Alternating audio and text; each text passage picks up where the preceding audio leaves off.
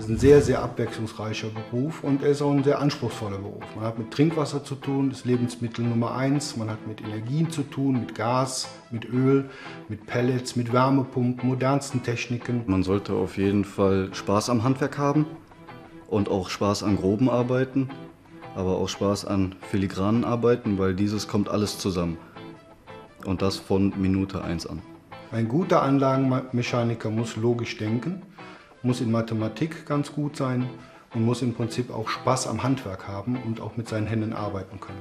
Die Ausbildung dauert dreieinhalb Jahre und äh, ist aufgeteilt in schulisch und praktische Arbeiten. Man hat immer äh, zwei oder einen Tag in der Woche Schule und den Rest ist man mit den Kollegen unterwegs auf den Baustellen.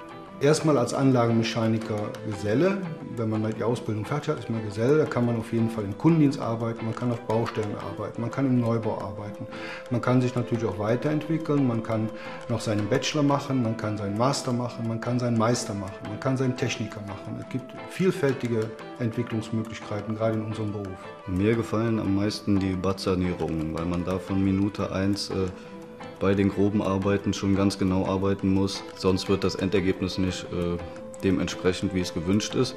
Und äh, das ist halt dieses Faszinierende, dass man trotz ziemlich grober Arbeit und Staub und Lärm und Dreck schon extrem genau arbeiten muss. Das fordert eine hohe Konzentration.